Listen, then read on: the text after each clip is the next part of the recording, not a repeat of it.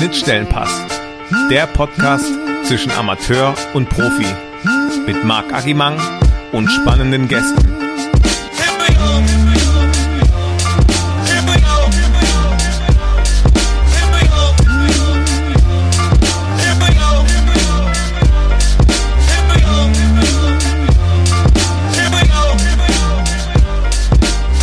Hallo Marco, herzlich willkommen zur ersten Folge vom Schnittstellenpass. Marc, ich grüße dich. Wir haben es geschafft. Ähm, du musst gleich mal erzählen, wie du überhaupt auf die Idee kamst, mich davon zu überzeugen, einen Podcast aufzunehmen. Das ist für mich komplettes ähm, Fremdgebiet, aber ich habe mich jetzt dazu bereit erklärt und ich bin selbst gespannt, wie ich mich schlage, wie du dich schlägst. Wobei, ich glaube, du bist mit allen Wassern gewaschen. Du findest dich ja schon zurecht. ich bin gespannt, welche Themen wir finden und ob es dann auch wirklich Spaß macht, erstens, und ob die Zuhörer natürlich auch Spaß und Freude daran haben, uns zuzuhören. Ja, es war ein harter Kampf, dich davon zu überzeugen, einen Podcast zu machen. Aber ich freue mich jetzt wirklich, dass es geklappt hat, dass du mich die ersten drei Folgen beim Podcast begleitest und dass du auch mein erster Gast bist natürlich. Ja, die Idee kam eigentlich daraus, dass mir aufgefallen ist, dass wir in allen Ligen in Deutschland vertreten waren. Also ich im Amateurbereich, von der Kreisliga bis zur Verbandsliga und du von der Oberliga bis zur Bundesliga. Alle Ligen haben wir einmal durchgemacht und ich habe gedacht, es wäre schon spannend, auch dadurch mal Einblicke in den Profibereich zu kriegen und auch in den Amateurbereich. Und ja, so ist die Idee entstanden. Ich habe dich gefragt und nach langem Überreden habe ich dich dazu gekriegt, dass du jetzt vor dem Mikrofon sitzt. Ja, was heißt langes Überreden? Also du musstest, ich, wie lange hast du mich überredet? Du hast es zwei, dreimal versucht und ich habe dir, glaube ich, du hast mir dann Deadline gegeben oder ich habe sie mir selber gegeben und habe dann relativ schnell auch zugesagt. Also ich finde es interessant. Ich meine, wir haben viel Zeit auch momentan. Wir kommen, wir kommen wenig, wenig vor die Türe. Von dem her ist es, glaube ich, ein guter Zeitpunkt da auch einen Podcast aufzunehmen. Ich kenne es ja, wenn wir uns unterhalten, dass es einfach immer spannend ist, äh, voneinander zu hören und auch die Geschichten voneinander äh, zu besprechen. Deswegen ist es eine tolle Möglichkeit und ich glaube, dass es eine gute Zeit wird auf jeden Fall. Ja, es ist für mich auch äh, sehr spannend, äh, mal wieder so ein bisschen mehr Einblick zu bekommen in den Amateurfußball, weil ich da wirklich irgendwie nicht komplett raus bin, aber mich mit Amateurfußball an sich wenig beschäftigt hat die letzten Jahre, muss ich sagen. Ich komme natürlich auch von einem kleineren Verein, von BSV Schwenningen, da hatte ich meine ja, Amateurerfahrungen in Anführungszeichen gesammelt. Ähm, damals mhm. Bezirksliga, dann natürlich irgendwann mal zu größeren Vereinen gekommen, VfB Stuttgart, dann äh, MSV Duisburg, Kräuter Fürth, Eintracht Braunschweig, Mainz 05 und nochmal Kräuter Fürth. Das müsste meine Station gewesen sein, genau. Aber ich habe den Bezug zum Amateurfußball, wie gesagt, schon ein bisschen verloren. Deswegen freue ich mich auch, dass du mir noch mal ein paar Einblicke da gewährst, wie du dich darin fühlst und was es dir gibt und was du für Vergleiche quasi oder Vergleiche ziehst mit, mit dem Profifußball auch, weil im Endeffekt finde ich, dass, dass es immer noch ein Fußballspiel ist. Irgendwo ist es das Gleiche, nur vielleicht schon auf einem anderen Level dann irgendwo auch und natürlich dann auch, wo es um ein bisschen mehr Geld geht in dem Profifußball. Ja, wir merken ja oft in den Gesprächen, die wir privat führen, dass es doch viele Dinge gibt, die ähnlich sind, aber auch viele Dinge, die komplett anders sind. Ähm, und ich finde genau das ist dieser spannende Punkt. Und ähm, ich glaube, auch dafür soll der Schnittstellenpass später mal stehen, dass man sagen kann, okay, ja, hier, hier werden beide Seiten betrachtet. Du hast vorhin BSV Schwenning erwähnt, das ist ja der Verein, wo wir beide das Fußballspielen erlernt haben, beziehungsweise ich mit deinem Bruder zusammen und du bist ja ein paar Jahre älter als ich. Es war deine letzte Station im Amateurfußball. Gibt es da irgendwelche speziellen Erinnerungen, die du noch hast? Ja, sicherlich einige. Ich äh, kann mich an unser Riesenstadion erinnern, unsere Riesenflutlichter beim BSV Schwenning draußen. Das war immer so ein Highlight wahrscheinlich für die, für die Dörfer, die rundum dann quasi ihre Auswärtsspieler bei uns hatten und da in Schwenning reingefahren sind. Ich glaube, es waren zwar Flutlichter da, aber die durfte man nie anmachen, glaube ich, weil die Stromkosten zu teuer gewesen wären. aber aber wir, haben, ja. wir, haben, wir haben Eindruck gemacht auf jeden Fall mit unseren Flutlichtern und ähm, das ist das, ja. was ich als erstes denken muss. Und natürlich äh, ja, haben wir, waren wir schon auch relativ erfolgreich gewesen in der Zeit und haben viele Turniere gewonnen und ja, waren schon, ja, waren schon, waren schon ordentlich, ordentlich gut gewesen. Ich glaube, da kann ich euch auch von euch sprechen. Ich war da öfters mit dabei bei euch in der Jugend als Zuschauer, ja. als, als One-Man-Fanclub und es war eine Freude, euch zuzusehen, wie ihr euch da abgerackert habt jede Woche. Ja, war, war, war eine gute Zeit, wie du schon sagst. Wir waren auch relativ erfolgreich, wenn ich mich recht erinnere. Ich glaube, mein Kinderzimmer in der Heimat ist immer noch voll mit den Medaillen, die wir damals geholt haben. Das kann ich mir gar nicht vorstellen. Ähm, da hatte mein, eigentlich hat sich mein Bruder alles gekrallt und zu Hause aufgestellt. Der hat die Pokal, der hat die Pokale geschnappt. Ich habe mir die Medaillen genommen. Ach so, okay. Ähm, ja, das war, wurde fair aufgeteilt. Genau, um vielleicht nochmal auf das Stadion zurückzukommen. Viele wissen ja gar nicht, wo Schwenning liegt. Schwenning liegt zwischen Stuttgart und Freiburg. Und ich glaube, in den 70ern, wenn ich mich nicht täusche, war BSV Schwenning auch eine sehr erfolgreiche Mannschaft. Die haben in der zweiten Liga in Deutschland gespielt und daher auch noch das große, große Stadion. Genau. Damals waren die Flutlichter noch an, oder? Ich hoffe doch. Also wie du sagst, das ist echt lustig.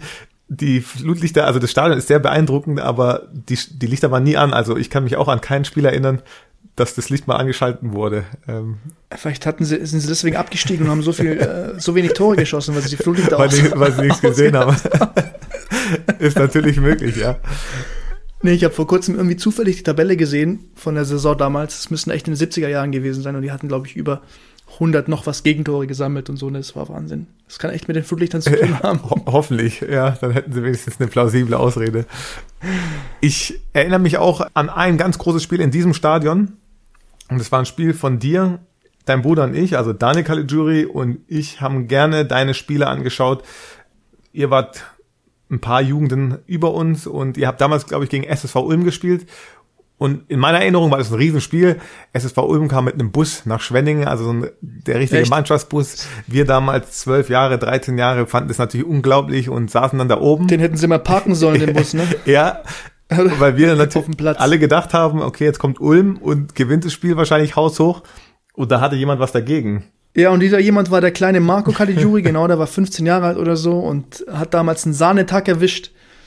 Ja, es war einfach ein, ein super schöner Samstagnachmittag. Äh, wir hatten damals Mittag gegessen, sind dann hochgelaufen zusammen mit der Mannschaft zum Stadion hoch und haben natürlich das Riesenziel gehabt, den SSV Ulm an dem Tag äh, ja, zu schlagen und es ist uns gelungen. Ich habe glücklicherweise dreimal aufs Tor geschossen und dreimal hat der Ball gesessen. Und wir haben dann die Ulmer wieder in, in den Bus geschickt und die durften schön nach Hause fahren. Allerdings haben wir uns zu früh gefreut, weil wir im Rückspiel ähm, dann irgendwie den Kürzeren gezogen hatten und dann nicht aufgestiegen sind. Es waren Aufstiegsspiele gewesen. Ähm, ja, es war schon ein riesen Highlight gewesen, aber wir hätten es uns noch verschönern können mit dem Aufstieg, aber es ist leider nicht gelungen. Mhm. Also ich kann mich nur dran erinnern, dass das so das erste Spiel war, wo mir aufgefallen ist, dass ein Spieler heraussticht. Ähm, war das für dich auch ein entscheidendes Spiel? Ich glaube, es ging auch gar nicht mehr so lange, dass du danach dann auch gewechselt bist vom BSV. Ja, also ich bin im Sommer bin ich zum VfB gewechselt, dann stimmt.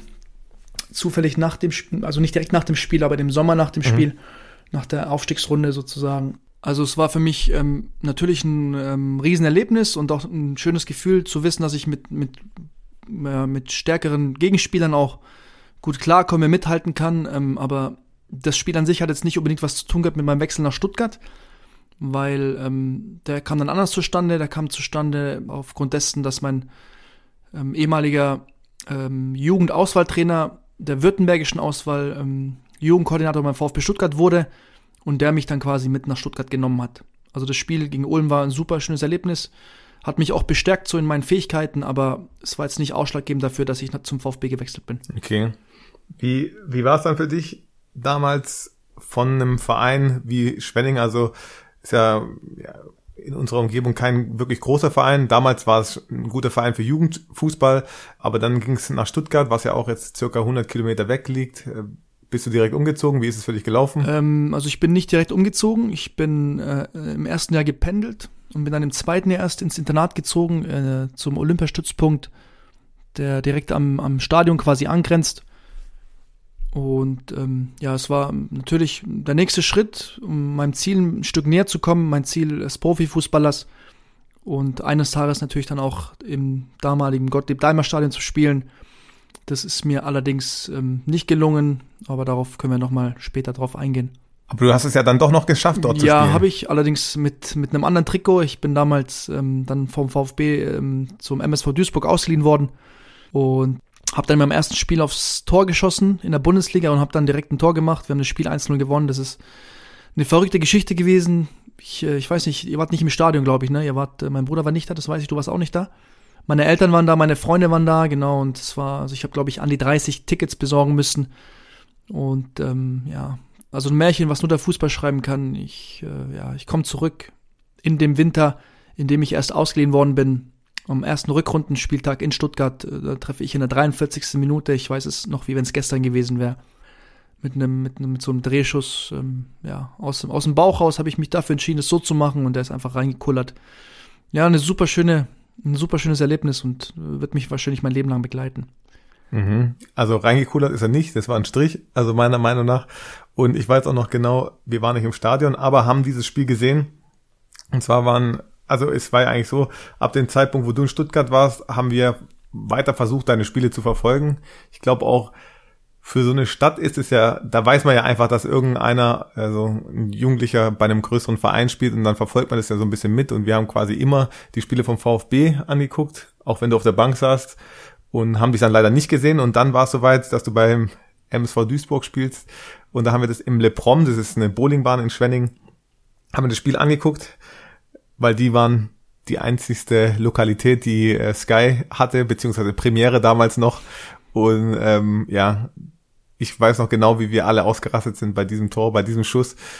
Es ist, wie du sagst, ein Fußballmärchen. Ich glaube auch, dass wir das nie vergessen werden, weil es sowas Besonderes für uns auch war. Was also heißt, danke dafür mal. Was heißt wir? Wie muss ich mir das vorstellen? Wir waren alles mit dabei. Mein Bruder war nicht dabei, aber du warst mit deinen Jungs unterwegs oder wie? Also ich, ich genau. kannte ja eigentlich aus dem Freundeskreis kannte ich ja nur dich. Ja, Im also die ganze Clique. Näher, genau, und deine Clique kenne ich jetzt so, aber damals kannte ich die Jungs ja noch nicht wirklich. Also die waren alle mit dabei. Ja, Genau, also wir haben ja früher alle zusammen in Spenning gespielt, ähm, auch Daniel, dein Bruder, und so ist quasi unsere Clique damals auch entstanden und wir haben das natürlich alle mitverfolgt und ich weiß nicht, da waren zwölf, dreizehn Leute in dem Laden, äh, in dieser Bowlingbahn und da war mal kurz Ausnahmezustand. Also es war wirklich, ja, wirklich was ganz, ganz Besonderes. Ja, es war ja auch typisch, es musste ja in dem ersten Spiel dann auch klappen. So, komischerweise ist ja öfters so, dass solche Geschichten dann geschrieben werden. Ja, das ist ganz lustig. Ähm, ich hatte mit meinem Bruder nämlich zwei, drei Wochen zuvor darüber gesprochen und habe mir das so äh, bildlich mal so nicht vorgestellt, aber wir haben wirklich drüber geflaxt, so wie es denn wäre, wenn ich da spielen würde von der ersten Minute an und so und dann ausgerechnet beim VfB wir irgendwie gewinnen und ich das Tor mache und so. Also wir haben da wirklich drüber philosophiert und dann aber natürlich nicht mehr drüber nachgedacht, sondern ich habe mich dann wirklich dann äh, Tag für Tag auf meine Trainingsleistung in Duisburg konzentrieren müssen, weil es noch nicht sicher war, dass Duisburg mich überhaupt übernehmen möchte und mich ausleihen mhm. möchte. Und äh, deswegen habe ich mich dann erstmal darauf konzentriert und mich dann darauf konzentriert, in die Startelf zu rücken, als es klar war, dass der MSV mich ausleihen möchte. Und es hat dann irgendwie den, seinen Lauf genommen und ich äh, habe dann in der Startelf gestanden und habe dann, ich glaube, 16.13 Uhr müsste es gewesen sein, Anpfiff war 15.30 Uhr Bundesliga, 43. Minute, 16.13 Uhr 26. Januar 2006. Also ich werde das Datum wahrscheinlich nie vergessen. Und da hat es dann im Netz von Timo Hillebrand gezappelt. Timo, sorry nochmal dafür, falls du heute zuhören solltest. Aber ich musste einfach, ja, ich musste das, äh, ja, für mich war es ja das Märchen äh, dann weiterschreiben und ja, es war ein schöner Tag, aber es war jetzt nicht unbedingt wirklich förderlich für meine Karriere an sich, die danach dann kam, weil mich ja das Tor dann von, von jetzt auf gleich ähm, ja sowas von nach oben katapultiert hat und ich in allen Gazetten stand und ich darauf gar nicht klarkam. Also ich hatte nicht wirklich eine Basis in mir geschaffen, das auch verarbeiten zu können. Also das ist aber nochmal ein anderes Thema. Darauf können wir dann auch nochmal später darauf zurückkommen. Ja. Aber das Erlebnis an sich werde ich natürlich äh, niemals missen und nie vergessen. Da habe ich eine Frage, weil ich mich ja auch sehr gut an das Tor erinnern kann. Du hast dein Trikot ausgezogen beim Jubeln und irgendwas rumgeschrien, ja? Ja, das kann ich dir leider nicht wiedergeben. Also ich weiß noch, was ich gesagt habe, aber das kann ich leider nicht. Also ich habe, es war auf, äh, auf Italienisch, also der Sprache meines Vaters, aber das willst du nicht wissen, was ich da rausgeschrien habe. Und das geht auch niemandem was an. Ja, ich will aber wissen, gab es eine Strafe für fürs Trikot ausziehen? Äh, kann ich mich nicht dran erinnern. Ich denke schon, oder? Ich weiß es. Also du hast wahrscheinlich die gelbe gekriegt. Aber gibt's intern Gibt es dann intern eine Geldstrafe dafür, dass man bei seinem ersten Bundesligator ein Trikot auszieht? Nee, die gab es damals nicht, aber wenn sie es gegeben hätte, ich hätte sie nicht bezahlt, muss ich dir ehrlich sagen. Hättest du eine Diskussion gestartet? nee, ich hätte einfach. Ja, ich war ja damals auf so einem Trip dann so von wegen, was wollt ihr mir alle erzählen, so, ne? Und da hätte ich wahrscheinlich auch zu Björn Cola gesagt, ey, weißt du was, äh, zahlst du für mich, oder? Die Strafe. Nein, ja, das, das ist das, was ich gerade meinte. Also das Tor hat mir dann nicht gut getan. Es war nicht so, dass ich eine Strafe hätte zahlen müssen, die haben sie mir erspart, weil wir haben ja das Spiel auch gewonnen gehabt, von dem her wäre es blöd gewesen, den Siegtorschützen zu, zu bestrafen in der Hinsicht. Ja. Aber äh, ich, äh, ja, ich hätte mich wahrscheinlich ja, dann auch geweigert, die zu bezahlen. Okay, aber nochmal einen Schritt zurück. Ähm, wir sind jetzt bisschen gesprungen. Du bist damals dann zum VfB gegangen. Wie war das für dich damals? Es war ja schon ein Riesenunterschied wahrscheinlich, vom BSV zu einem großen Verein zu gehen, dort dann auch Fußball zu spielen, dort zu leben. Ja, ich war brutal nervös natürlich. Ich kannte viele Jungs aus der württembergischen Auswahl und die waren damals schon immer angereist gekommen mit ihren VfB-Trainingsanzügen und mit ihren VfB-Taschen, alle einheitlich und ich kam dann mit unserer BSV-Tasche, was überhaupt gut war, eine eigene Tasche zu haben, aber es war halt einfach nur der BSV und das hat mich natürlich schon eingeschüchtert auch so, ne? Und ähm, das ist das, was ich vorhin meinte. Ich hatte mich dann durch gute Leistungen musste ich mir Respekt verschaffen. Erstens in der württembergischen Auswahl und später dann natürlich auch beim VfB als der kleine Junge aus Schwenningen. Und äh, ja, mit der Zeit ist es, ist es immer besser angelaufen und ich habe mir Respekt verschafft und ich bin dann irgendwann mal auch äh, in der U19 Kapitän geworden beim VfB Stuttgart. Wir sind deutscher Meister geworden. Also es hat sich dann schon mhm. auch hinentwickelt, ähm, ja, in Richtung Vertragsamateur zuerst und dann natürlich auch in Richtung Profi. Und allerdings über Umwege, weil ich damals zu meiner Zeit in Stuttgart äh, nicht, äh, nicht, nicht gut genug war, auch mich dort durchzusetzen und dort beim VfB Stuttgart zu debütieren, musste ich, musste ich einfach die Umwege nehmen über MSV Duisburg und ähm, die Station hatte ich ja vorhin auch beschrieben, wie dann mein Werdegang danach auch war. Mhm. Ich kann mich erinnern, dass wir auch bei einigen Spielen bei dir waren, wo du bei den Amateuren warst, ihr hattet da ja eine überragende Mannschaft, also auch mit, wenn man jetzt, jetzt rückblickend drauf guckt, da waren ja fast nur Nationalspieler äh, in der, in der Amateurmannschaft. Ja. Diego Benaglio war im Tor, ich glaube, äh, Tobias Weiß, auch deutscher Nationalspieler. Gentner hat wahrscheinlich, hat er ein Spiel für Deutschland gemacht? Ich glaube schon, ja. Ich glaube auch doch. Aber Krisi ja. ist ja zweimal deutscher Meister geworden, also. Äh, ja. Überragende Spieler auf jeden mhm. Fall. Wer war noch alles da? Ähm, also Diego, sagtest du ja schon, äh, Andy Beck, wenn ich gerade mal die Formation so ein bisschen durchgehe, mhm. dann die Innenverteidigung war Serdar Taski und Heiko Butcher in der Regel. Links weiß ich gerade nicht mehr. Ich glaube, da müsste Steffen Kochol gespielt haben. Mhm. Dann äh, Sammy Kedira. Sammy Kedira, Christian Gentner genau im Mittelfeld, dann mit mir. Dann Mario Gomez vorne drin natürlich, der schon damals immer Wahnsinns-Torquoten hatte. Ähm, dann ähm, gab es noch Bernd Nerich, der dann mhm. auch mal in der ersten Liga gespielt hat, aber in der Regel in der zweiten Liga gespielt hatte. Ja, das müssten so die, die Spieler gewesen sein, die, die dann später auch für Furore gesorgt hatten in der Bundesliga. Ja, ist ja schon wirklich außergewöhnlich, dass so viele Spieler den Sprung schaffen. Ich weiß nicht, ob es sonst mal bei einer zweiten Mannschaft gab. Also ich kann, könnte mich jetzt nicht dran erinnern, dass ich jetzt aktuell irgendeine eine Mannschaft kenne, ähm, wo ich sage, sie hat so ein Potenzial.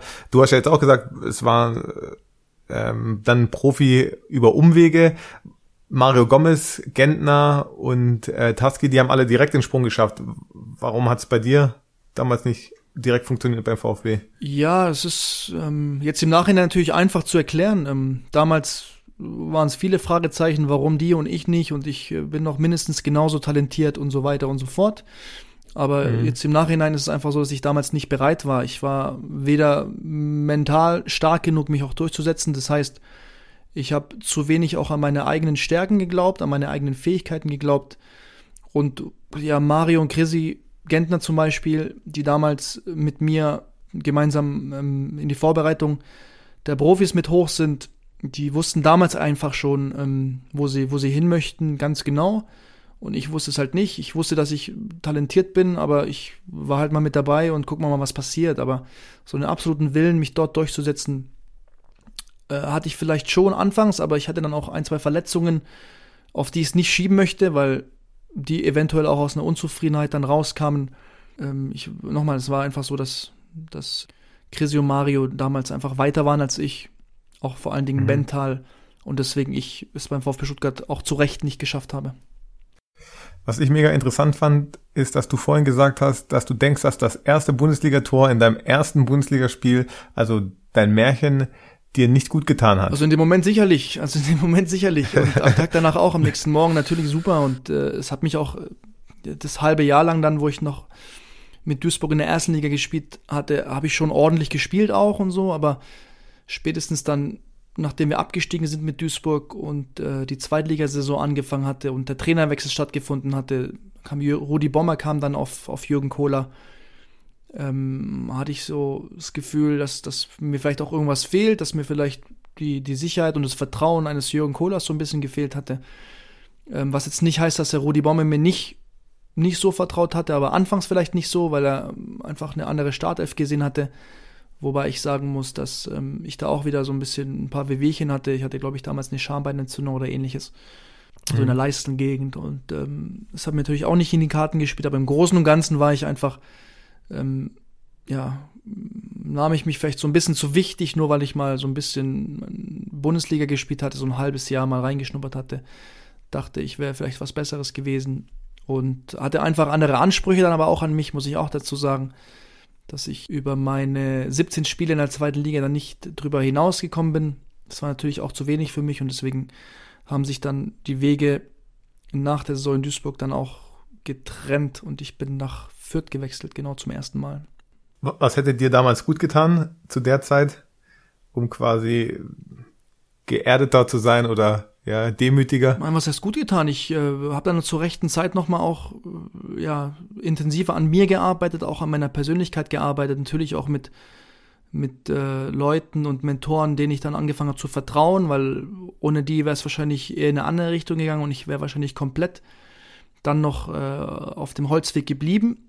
Das ist mir Gott sei Dank erspart mhm. worden und ich habe dann irgendwann mal später, spätestens dann in der Zeit äh, bei Kräuter Fürth habe ich angefangen, wie gesagt, an mir zu arbeiten und ähm, habe dann auch ähm, ja, ein gesundes Selbstbewusstsein auch aufgebaut und nicht irgendwie sowas aufgesetztes, was ich eigentlich davor so gehabt hatte. Ne? Mhm. Im Amateurbereich ist es ja so, dass du quasi, wenn du bei dem Verein bist, nicht rausgeschmissen wirst. Dann im Normalfall läuft dein Vertrag auch nicht aus, sondern äh, solange du da spielen willst, kannst du da auch spielen. Gab es bei dir so die Situation, dass du auch nicht wusstest, wie es weitergeht? Nee, ich habe mich damit nicht äh, auseinandergesetzt, weil, weil ich doch schon noch einen, einen, guten Markt hatte. Also man wusste schon in der Branche, was, was ich drauf habe, was ich kann. Ähm, und deswegen, mhm. und ich war ja auch noch relativ jung, von dem her gab es für mich da keine Probleme, nochmal einen Verein zu finden. Ähm, also Kräuter Fürth hat sich dann am meisten bemüht um mich, äh, allen voran Bruno Labbadia, mit dem ich super Gespräche hatte, von dem ich super viel halte, auch als Trainer und als Mensch auch. Ähm, aber ja, es war dann das nächste, dass ich es bei, bei, bei Kräuter Fürth dann äh, auch nicht auf Anhieb zum Stammspieler geschafft hatte. Obwohl ich ähm, Bruno Labadias Lieblingsspieler war, beziehungsweise Königstransfer, wie man so schön sagt. Ähm, aber ich ähm, ja, habe mich dann auch irgendwann mal wieder verletzt. Aber ich bin ja fest davon überzeugt, dass, dass auch eine Verletzung irgendwo jetzt nicht nur, aber irgendwo auch aus einer Unzufriedenheit herauskommen kann. Und das war wahrscheinlich bei mir ja. auch der Fall in, in Fürth gewesen. Du warst nie in einer Situation, wo du gedacht hast, ich weiß nicht, äh, ob ich nochmal einen Vertrag krieg und wo ich einen Vertrag krieg? Doch, definitiv. Das war dann, also erstes Jahr Kräuter Fürth dann nicht gespielt, aufgrund von wenig Selbstreflexion, genau. Dann, ähm, dann Verletzungspech kam hinzu. Und dann war halt die erste Saison auch schon rum. Ich bin nicht mehr reingekommen in die Mannschaft, weil die Mannschaft erfolgreich war und sich gefunden hatte. Und dann war die Saison auch schon wieder rum. Und im zweiten Jahr war es dann ähnlich. Da kam Benno Müllmann und ich äh, stand mir da auch mal wieder selbst im Weg. Also es waren immer die anderen schuld. Ich ähm, ähm, habe nicht verstanden, warum ich nicht ran darf und äh, habe das dann auch den Trainern äh, ja, mehr oder weniger unbewusst auch spüren lassen, dass ich unzufrieden bin. Und das war dann die, die nächste Saison, die ich mehr oder weniger verschenkt hatte. Und in der dritten Saison dann war es so, dass dass ich schon dann auch äh, angefangen habe, vielleicht unbewusst auch Ängste zu entwickeln, so von wegen, was ist, wenn es jetzt in der Sommervorbereitung auf die dritte Saison hin nichts wird und ähm, ich äh, ja vielleicht dann doch einen anderen Verein suchen muss, nochmal kurzfristig.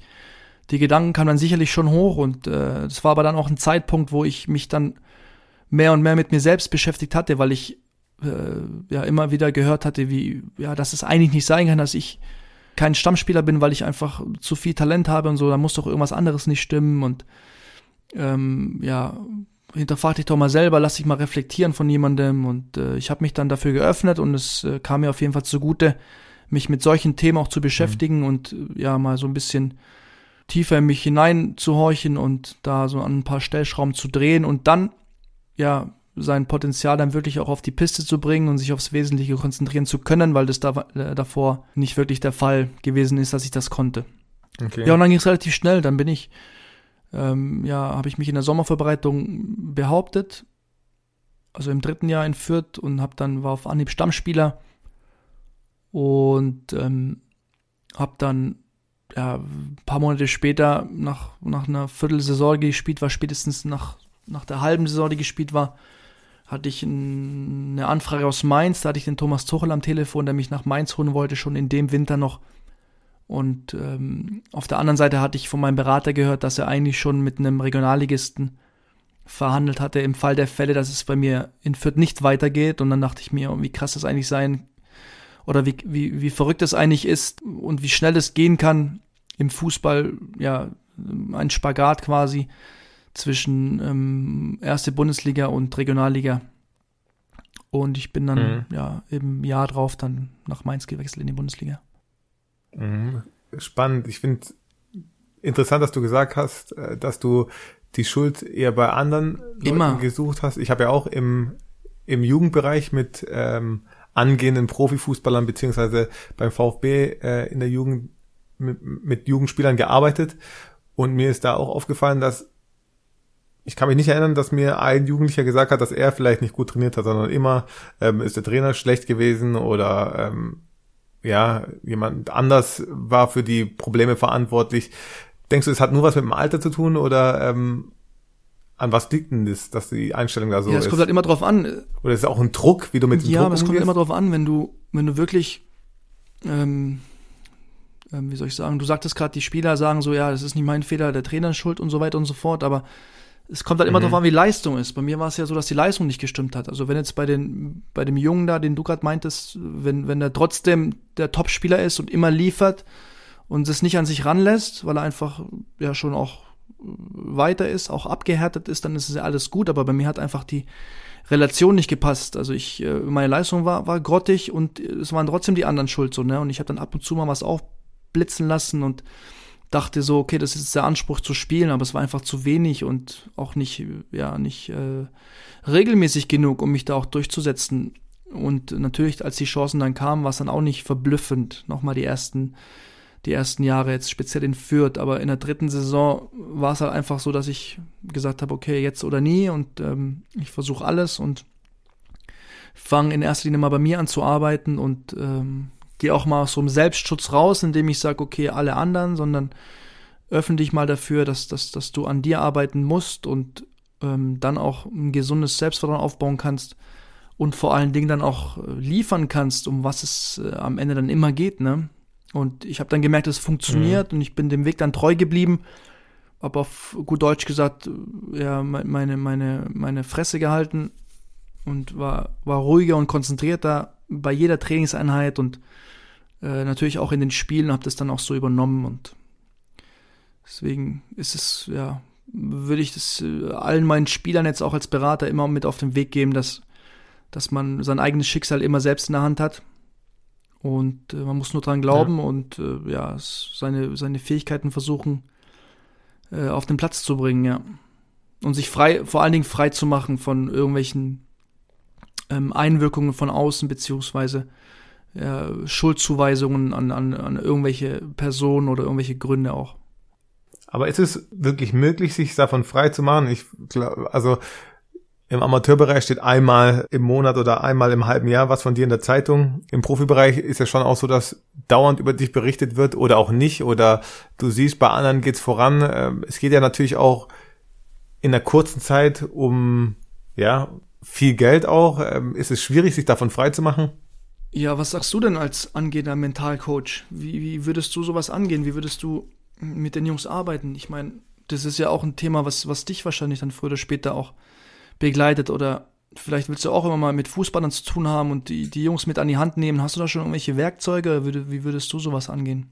Puh, ja, das richtige Werkzeug, das gibt's auf jeden Fall. Ich glaube, es ist eher die Frage, ob die Jugendlichen oder der junge Erwachsene dann schon bereit ist, sich für diesen Prozess zu öffnen. Du hast ja auch Mhm. gesagt, dass es bei dir eine ganze Weile ging, bis du bereit warst, ähm, dich darauf einzulassen. Ich glaube, gerade in diesem Bereich, wo so viele Leute was von dir wollen, ist es natürlich auch dann wichtig, dass du auch gewillt bist, dich auf jemanden einzulassen. Und ein Patentrezept gibt's natürlich nicht. Du musst dir jeden Spieler, jeden Klienten dann nochmal einzeln anschauen und schauen, welche Möglichkeiten es gibt oder wer diese Person ist und welche Baustellen ähm, man zusammen angehen könnte. Also was ich dir aus meiner Erfahrung raus sagen kann, ist, dass es ja am Ende darum geht, ähm, auch den Menschen in sich quasi zu erkennen auch, weil viele Spieler, die identifizieren sich einfach nur mit dem Fußballer, aber vergessen irgendwo den Menschen auch und sind natürlich dann ähm, dementsprechend abhängiger von irgendwelchen Meinungen über den Fußballer. Deswegen geht es darum zu differenzieren, äh, inwieweit äh, nehme ich das persönlich oder ich kann es wirklich trennen, das Persönliche und Sachliche. Und natürlich, dass ich meine menschliche Seite so ein bisschen mehr fördere oder auch ähm, erstmal also entdecke und fördere und aufgrund dessen einfach dann auch insgesamt äh, da stabiler werde. So, ne? Das ist für mich ein ganz großes Thema. Ähm, das ist auch ein ganz großer Reiz für mich, den Menschen hinter meinen Spielern oder Klienten, wie man so schön sagt, dann auch kennenzulernen, dessen Stärken und Schwächen zu erkennen und auch an denen zu arbeiten. Nicht zu vergessen, natürlich aber auch äh, fußballanalytisch ähm, da ja, an die Sache ranzugehen. Mhm. Spannend ist es, also wie du jetzt auch schon gesagt hast, soll das dann auch ein Schwerpunkt werden bei dir in deiner Beratung? Ja, das ist ja definitiv auch eine Erfahrung, die ich gemacht habe. So, ne, ich äh, bezeichne mich nicht jetzt als Mentaltrainer. Ich habe ich hab ein paar Experten auch an meiner Seite, die mich da unterstützen, in, in verschiedenster Konstellation dann auch oder in verschiedenen Bereichen.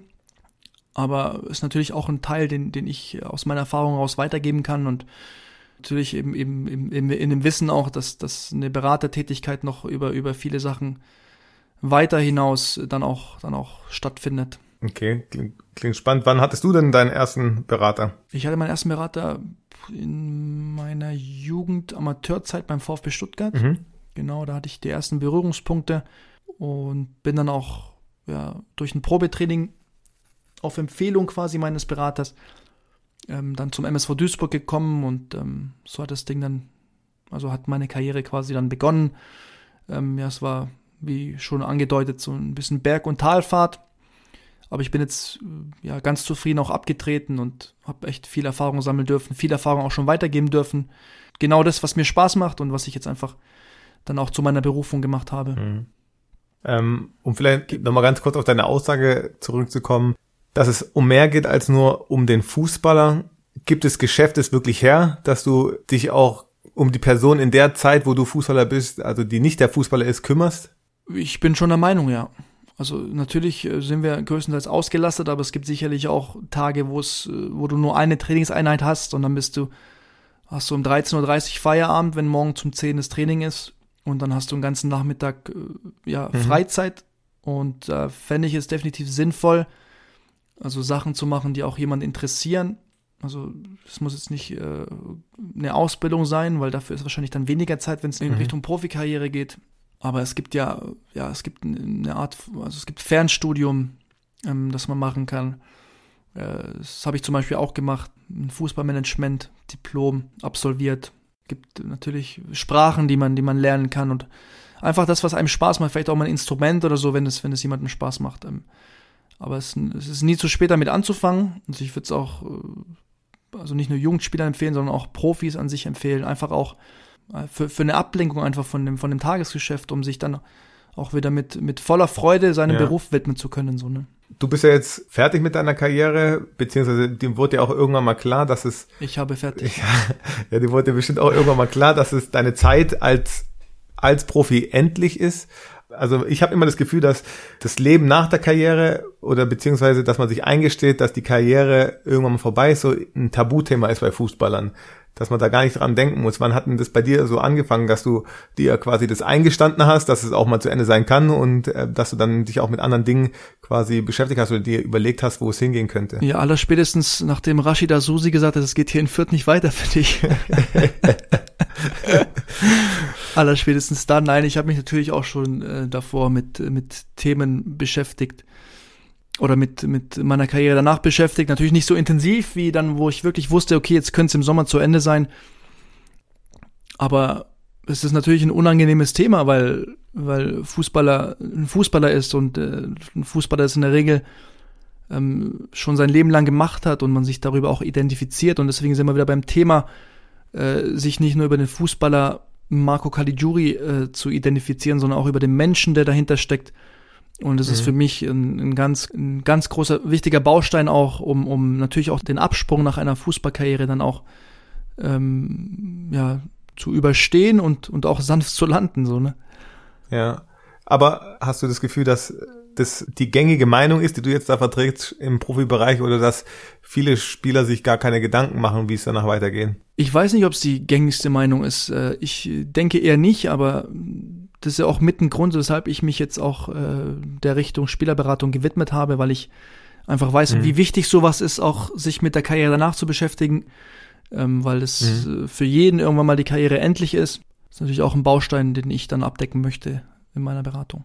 Mhm. Es ist ja, ich finde, ja, ich finde es sehr spannend, weil es ja doch viele Spieler gibt, die einfach nach ihrer Profikarriere, wo man denkt, okay, im Normalfall müssten die ausgesorgt haben, dass die danach auch wieder arbeiten gehen müssen, ganz normal. Und ich glaube, da ist ja schon auch wichtig zu wissen, was man arbeiten möchte, oder? Ja, definitiv. Deswegen gilt es ja, das auch schon auszuprobieren, auch während der Fußballkarriere vielleicht bestenfalls schon. Also wenn Zeit ist und Möglichkeiten sind. Natürlich muss die Leistung immer im Vordergrund stehen, der körperliche Fitnesszustand und natürlich auch die, die, die volle Widmung an sich, äh, seinem, seinem Beruf gegenüber. Mhm. Aber nochmal, wenn es Phasen gibt in der Saison, wo es auch mal vielleicht ein bisschen langsamer zugeht oder leichter zugeht und man vielleicht mal ein paar Tage mehr frei hat, dann, dann fände ich es jetzt sinnlos, sich nur auf die Couch zu hocken und irgendwelche Netflix-Serien zu schauen oder Playstation zu spielen, sondern es geht dann wirklich darum, sich weiterzubilden auch. Ähm, natürlich muss man sich da manchmal auch reinbeißen, weil man es auch nicht mehr gewohnt ist vielleicht, weil man sein Leben lang wirklich... Podcast. Zum Beispiel, genau. Das ist auch, oder man braucht jemanden, der jemanden wirklich dann auch überredet, so wie du mich jetzt zum Podcast überredet hattest. Und das wäre dann in dem Fall auch meine, meine, ähm, meine Aufgabe, meine Spieler dann auch äh, aufzufordern, sich damit zu beschäftigen. Wobei ich auch sagen muss, äh, am Ende muss es jeder Spieler selbst wissen. Man kann jemanden darauf hinweisen, aber ähm, der Antrieb, der innere Antrieb, sage ich immer, der muss dann am Ende dann auch aus einem selbst kommen und man muss es selber auch wollen sondern, und verstehen vor allen Dingen. Mhm. Dann sind wir als Amateurspieler den Profis ja mal einen Schritt voraus. Ich denke, wir sind zwangsläufig schon an dem Punkt gewesen, dass wir uns mit dem Thema persönliche oder berufliche Karriere auseinandersetzen mussten. Ich glaube auch, dass man vielleicht sogar sagen kann, dass die Profis am Ende der Karriere dort stehen, wo wir mit 17, 18 standen, wo es darum ging, eine Entscheidung zu treffen, ähm, ja, in welche Richtung es beruflich geht. Natürlich sind die dann äh, in einer anderen Position und auch in einer anderen Situation, aber von der Entscheidung, die sie treffen müssen, ist es, glaube ich, schon ganz ähnlich. Und wenn man die, den Antrieb vielleicht noch anschaut von den Amateurspielern und den Profispielern, ist da wahrscheinlich auch ein Riesenunterschied. Wir spielen natürlich zum Teil auch aus monetären Gründen, aber ich denke, es ist nicht in dem Rahmen wie dann bei einem Profi. Und zudem, ja, man spielt beim im Amateurbereich ja mit Freunden, man kann sich seine Vereine im Normalfall aussuchen, man kann da so lange bleiben, wie man will. Als Profi bleibst du im Normalfall ja keine sechs, sieben Jahre bei einem Verein. Es gibt immer Ausnahmen, du warst ja auch eine dieser Ausnahmen, aber das ist ja nicht die Regel. Ja, das stimmt. Das ist Fußball-Profi-Geschäft so ein bisschen schnelllebiger auch für jeden Einzelnen. Ähm, bei mir war es, wie du sagtest, dann nochmal vielleicht in Richtung Ausnahme, dass ich jetzt bei der Spielvereinigung Kräuter Fürth so ein paar Jahre länger war insgesamt neun Jahre dann. Aber ähm, ja, die Beweggründe sind natürlich sehr vielfältig. Ähm, viele Spieler wollen natürlich äh, versuchen, so schnell wie möglich den nächsten Schritt zu machen, sei es zu einem größeren mhm. Verein, sei es auch finanziell den nächsten Schritt zu machen. Ähm, viele ja, entwickeln sich dann innerhalb eines Vereins weiter, bekommen da dann ja eine neue, eine neue Führungsrolle zugesprochen, was dann irgendwo die nächste Herausforderung dann auch ist für, diese Spieler, ähm, wie es dann auch bei mir gewesen ist die letzten Jahre. Ich bin zum Kapitän befördert worden und habe dann darin meine neue Herausforderung gesehen, wachsen zu können. Und es hat mir einfach riesig Spaß gemacht. Deswegen war es für mich dann auch, äh, ja, gab es für mich keine Gründe mehr, irgendwie einen Vereinswechsel nochmal vorzunehmen, weil ich dann auch irgendwo dann äh, ja 30, 31 Jahre alt war und ja dann dann nirgends anders mehr hingehen wollte, weil ich mich auch wohlgefühlt hatte im Verein, weil ich die Leute kannte und das waren meine Gründe, weshalb ich da nicht mehr wechseln wollte. Aber ja, es gibt sicherlich, wie, wie eben schon gesagt, einige Gründe, weshalb man dann auch doch früher oder später einen Verein wechseln möchte auch. Und mhm. äh, ja, vielleicht auch, auch muss, weil, weil einfach eine Karriere eines Fußballspielers ähm, ja sehr begrenzt ist. Also bis, bis Mitte 30 spätestens ist die Karriere dann auch schon durch und dann muss man, muss man gucken, dass man das Beste äh, ja aus sich herausgeholt hat. Natürlich auch für viele Spieler dann im Mittelpunkt steht, äh, was, was kommt am Ende dabei rum, was das Finanzielle angeht. Ähm, ja, das ist ja natürlich nicht einfach, dann irgendwie so, so einen guten Mittelweg zu finden, was, was gesund ist für eine Karriere eines Spielers, ähm, was die Entwicklung angeht, ähm, ja, oder beziehungsweise wo man dann die Prioritäten dann auch setzt. Und wie ich eingangs schon sagte, für mich würde immer die ähm, Entwicklung eines Spielers im Vordergrund stehen, weil ich da, davon überzeugt bin, dass, dass wenn man sich da treu bleibt, sich da auch schneller entwickeln kann und natürlich auch ähm, schneller dann auch gutes Geld verdienen kann, wenn was, wo man nicht dabei rum, äh, drum reden muss, dass es natürlich auch ein, ein wichtiger Faktor ist. Mhm. Aber dann ist das ja wahrscheinlich schon auch der größte Unterschied zwischen dem Amateur- und Profibereich, weil es geht ja schon, wie du sagst, ist man, ist man ja fast zwangsläufig verpflichtet, den Verein zu wechseln, auf kurz oder lang, wenn du jetzt in einem kleineren Verein anfängst und ähm, ja, sagst, du willst dich finanziell absichern für deine spätere Zukunft, dass du dann einen Wechsel vornimmst. Bei uns ist es ja schon eher so, du spielst da, wo du dich am wohlsten fühlst. Wenn du dann da noch ähm, ja bisschen Geld verdienst, ist es super im Amateurbereich, aber es ist ja nicht mal überall gegeben. Und wenn der monetäre Aspekt schon mal gar keine Rolle spielt, dann geht es ja eigentlich nur darum, dass du dich wohlfühlst. Da können so richtige Freundschaften wachsen bei euch dann wahrscheinlich, oder? Ja, ich glaube. schon so eine Art Familie. Auf jeden Fall. Ähm, ich würde auch sagen, äh, in allen Vereinen, wo ich bis jetzt gespielt habe, habe ich starke und enge Freundschaften entwickelt. Und ich glaube, das ist ganz normal, dass man viele Freunde im Fußball gewinnt im Amateurbereich. Ich kann mir aber auch gut vorstellen, dass es bei euch vielleicht anders ist. Oder es ist ja schon auch anders in der, in der Hinsicht, dass ihr quasi auch irgendwo alle Konkurrenten seid. Wir, wir natürlich auch, aber bei uns geht's ja, wie schon oft jetzt erläutert, nicht um so viel. Ja, es gibt ähm, teils, teils. Also es gibt sicherlich auch Freundschaften, die allerdings äh, sehr begrenzt sind. Also wenn ich jetzt von mir sprechen soll, auf mhm. der anderen Seite ja, sind es halt dann die, die Arbeitskollegen. Es ist einfach ein, ein, Beruf. Es ist ein Beruf, wo man wirklich auch die Ellenbogen zum Teil ausfahren muss, um sich behaupten muss. Und deswegen ist es natürlich ähm, umso schwerer, dann auch ja, Freundschaften zu schließen. Aber natürlich auch nicht unmöglich. Also, es, ähm, ja, das ist sicherlich anders wie im Amateurbereich, aber es ist nicht so, dass, dass, dass wir nur, nur äh, ja, Konkurrenten sind, sondern es sicherlich auch äh, verschiedenste Kaderzusammenstellungen gab in meiner Karriere, wo, wo der Teamgeist und, und die Freundschaft oder die, die Kollegialität dann einfach ausgeprägter war. Und natürlich gab es auch dann Kaderzusammenstellungen, wo es, weniger so der Fall war. Aber es ist einfach auch eine Erfahrung, die ich gemacht habe. Und äh, am Ende ist es einfach so, dass, dass jeder Spieler schon auch so ein bisschen egoistisch sein muss, auch sich selbst gegenüber, was aber nicht heißt, dass er nicht mannschaftsdienlich ist, sondern eher in dem Sinne, dass wenn ein Spieler seinen Weg geht und quasi dann irgendwo auch zu einem Leader heranwächst und weiß, wo es lang geht, dass er dann, dass er die Jungs drumherum auch dadurch stärker macht und irgendwo auch abholt und mitnimmt, so, ne, das ist für hm. mich dann eine gesunde, eine gesunde Art eines Egoismus. Hattest du quasi so jemanden, als du Profi geworden bist, der dich so ein bisschen unter seine Fittiche genommen hat, also ein älterer Spieler. Weil ich bin jetzt auch bei uns einer der Älteren. Wenn es geht, versuche ich mir auch, die Jungen immer mal zum Brust zu nehmen und ihnen einfach auch ja ein paar Ratschläge zu geben, die, die ich einfach durch die Erfahrung auch schon sammeln konnte. Ich, also ich habe jetzt nicht den Spieler gehabt, der mich da unter seine Fittiche genommen hat. Ähm, aber natürlich habe ich immer versucht, mich an, an den Besten, an den diszipliniertesten Spielern zu orientieren und ähm, so, so war ich schon immer gestrickt und habe ich mir sicherlich einige Sachen abschneiden können, aber im, im Endeffekt war es mir immer wichtig, dass ich äh, ja, mich erkenne und, und dann auch dazu stehe, wie ich bin und das so, so mache, wie, wie es sich für mich richtig anfühlt. Und ähm, ja, das, das war so mein, mein Ziel immer gewesen und das, oder das habe ich auch so umgesetzt. Wie machst du denn mhm. das? Was, du, nimmst du junge Spieler unter deine Fittiche, nimmst du die bewusst dann mit an die Hand oder, oder ergibt sich das aus der, aus der Situation raus? Weil bei mir war das meistens so, dass, dass ich jetzt da nicht unbedingt immer mich, mich dazu gezwungen habe, äh, jemanden jetzt unbedingt da, ja, wie soll ich sagen, an die Hand zu nehmen, sondern dass sich dann meistens so bei mir ergeben hat, dass ich dann Gespräche gesucht habe, wenn es, ja, wenn es die Situation dann auch ergeben hat, sozusagen. Mhm. Nee, würde ich schon sagen, dass ich mir da auch die Jungs raussuche.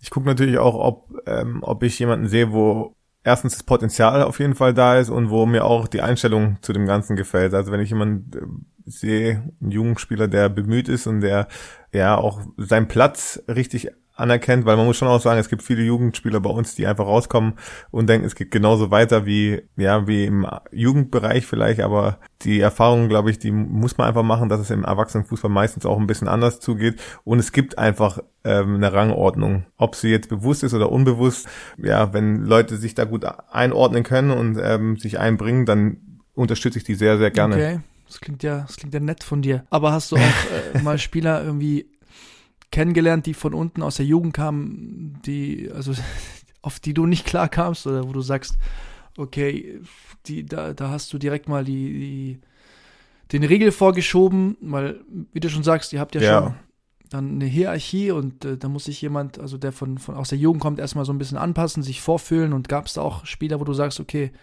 dem haben wir weniger Chancen gegeben. Da musste, da musste viel passieren, dass er überhaupt eine Chance gehabt hätte, oder? Ja, auf jeden Fall. Ich glaube, das ist äh, wie bei allen, der erste Eindruck zählt. Ähm, und wenn es dann vor allem auch nicht so ist, dass man sportlich überzeugt, dann finde ich, ist es noch wichtiger, dass man irgendwie versucht, vor allem in der Mannschaftskonstellation, dass man äh, ja auch reinpasst in die Gruppe.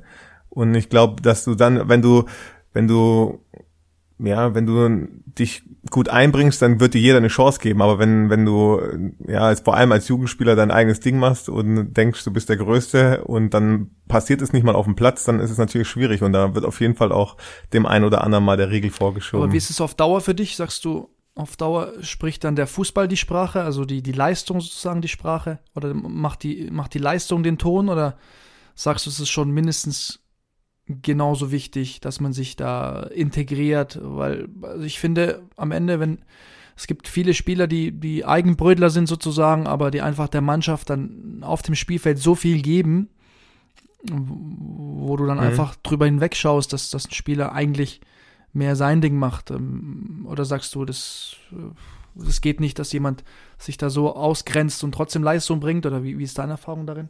Ist ein schmaler Grad, aber ich glaube auch einfach, dass die Leistung auf jeden Fall noch besser ist, wenn du in der Mannschaft integriert bist oder wenn die Mannschaft weiß, wie sie dich nehmen muss. Aber ich glaube, es ist wie gesagt auch einfach ein Prozess. Es ist schwer von Anfang an irgendwie irgendwo hinzukommen und sein eigenes Ding zu machen und dann noch zu erwarten, dass es gut läuft. Ja, vor allem als junger Spieler. Also ich weiß nicht, wie viele ich, mir fällt jetzt keiner ein, ein Jugendspieler, der gemacht hat, was er wollte und dann auch mega erfolgreich direkt bei uns war. Die meisten, die dann auch den, den Durchbruch, wenn ich es so nennen darf, geschafft haben, die haben sich sehr gut integriert in die Mannschaft und wurden dann quasi auch von allen Seiten gefördert und dadurch auch stärker und konnten dann ihr Potenzial auch abrufen. Mhm, aber in erster Linie muss natürlich die Leistung erstmal stimmen, ne? um dann wirklich auch erstmal ja, äh, genau, Hallo, ja. Hallo zu sagen, so eine Ausrufezeichen zu setzen und dann das, das, das Weitere wird dann wahrscheinlich by the way so stattfinden, die Integration an Ist sich. auf jeden Fall so. Wenn die Leistung stimmt, dann, dann, es gibt ja die Möglichkeit dann auch mit dem Spieler zu reden und ihm zu sagen, was gut war, aber auch im Umkehrschluss vielleicht was nicht so gut war. Und wenn jemand da dann offen ist, dann findet ja auch automatisch eine Integration statt im Normalfall.